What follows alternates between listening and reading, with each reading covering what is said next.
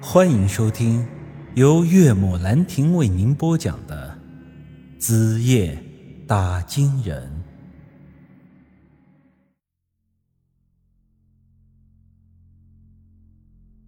别墅周围的墙上挂着很多的古画，两侧的架子上摆着各种的瓶瓶罐罐、香炉玉雕之类的东西。咱暂且先不论这些东西的真假，但是这数量是真的惊人。第一次来，我甚至想说，这他妈的哪里是别墅啊，简直是一栋小型的博物馆呢！杨石那家伙穿着一身黑色的长衫，如果说他妹妹那 T 恤配热裤打扮十分潮流的话，那杨石的打扮就显得有些古朴了。屋子的正中。摆着一口鱼缸，里面有三条红艳艳的斗鱼，杨石正悠闲地赏着鱼，往里面投喂着鱼食。杨玉这丫头本来看着是很活泼的，但是在见到她哥哥之后，她那张脸却顿时拉了下来。敏锐的直觉告诉我，这兄妹俩平时的感情不太好。他语气冷淡地说了一句：“家里来客人了。”嗯，是个大叔。他说他是陈家村的人，想来我们这里走动走动。这话一出，我顿时不乐意了。小丫头看着挺机灵的，咋说话这么没谱呢？老子也才二十多岁啊，比他大不了几岁，这怎么就成大叔了？还是说我真的这么显老吗？要放在平时，我肯定得和他理论两句。但是此时这个气氛有些奇怪，我便没有太多嘴。杨石依然在那里自顾自地喂着鱼，就连脑袋都没抬起来过一下。我估摸着这小子可能是因为那天的事情在对我不爽。但是你调戏我媳妇，老子骂你两句怎么了？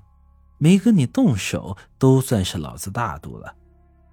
我今天本来就是发善心。要来帮他收了那阴钱，免得让他老杨家遭霉运。他这样垮着个逼脸，我自然也不会主动的搭理他。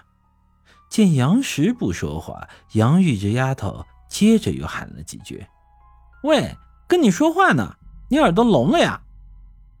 杨石还是埋着脑袋喂着鱼。这时，杨玉拉着我到一旁坐下，给我倒了杯茶。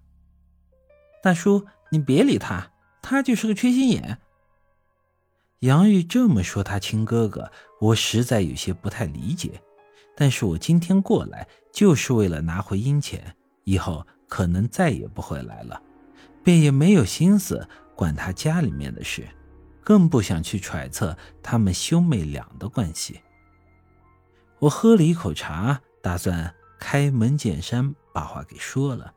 那阴钱是杨石花了二十四万从霍老四那里买的，我自然不可能原价收回。我这里的预算最多十万，另外的我只能跟他讲一下这其中的利害关系了。谁知我还没来得及开口，杨石突然抬起头来说话了：“平时在家里没规矩也就算了，但是……”不要把这些不三不四的男人随便领回家。很显然，这话是对他妹妹说的，但是我却格外的生气。你他妈的天天去我们家超市买火柴，调戏我媳妇儿，现在还有脸说我是不三不四的男人，所以我当即就火了，要和他怼上两句。谁知道这时我旁边的杨玉却比我还生气。我愿意领什么人回来就领什么人回来，你管得着吗？杨石皱了皱眉：“我是你哥哥。”“哼，对呀，你是我哥哥，不是爹妈，没权利管我，能管我的人早已经没了。”这时，杨石的眼神中明显流露出了一种伤感。根据我妈平时最喜欢看的那些言情连续剧的套路来看，我估摸着这兄妹俩的故事应该是这样的：他们的父母已经去世了，而且爹妈死的和杨石有关。所以这杨玉做妹妹的便一直怨恨她的亲哥哥。当然，这只是我听他们对话之后做出的推测，真实的情况是不是这样的，呃，我也还不太清楚。杨石见自己拿哥哥的身份压不住他，便换了个思路说话：“是，我没权利管你，但是这里是我的房子，我有权利不让其他的陌生男人进来。爸妈的财产有我一半，这房子也有我一半。这里是你的屋子是吧？那好，我回我的屋子总可以了吧？”说着，这姑娘一把将我从椅子上拉了起来。我一时间有些懵了，老子就是来串个门，说两句话就走，你们至于闹成这样吗？当然，后来我才知道，这兄妹俩吵架只是一个常态，就像吃饭一样，一天少不了三次。我今天就是不过来，他们该吵还是得吵。大叔，我们走。呃，去哪儿啊？你没听他说吗？这里是他的地方。他不欢迎我们去我房间，他就管不了了。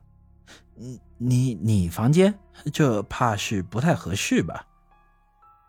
本集已经播讲完毕，欢迎您的继续收听。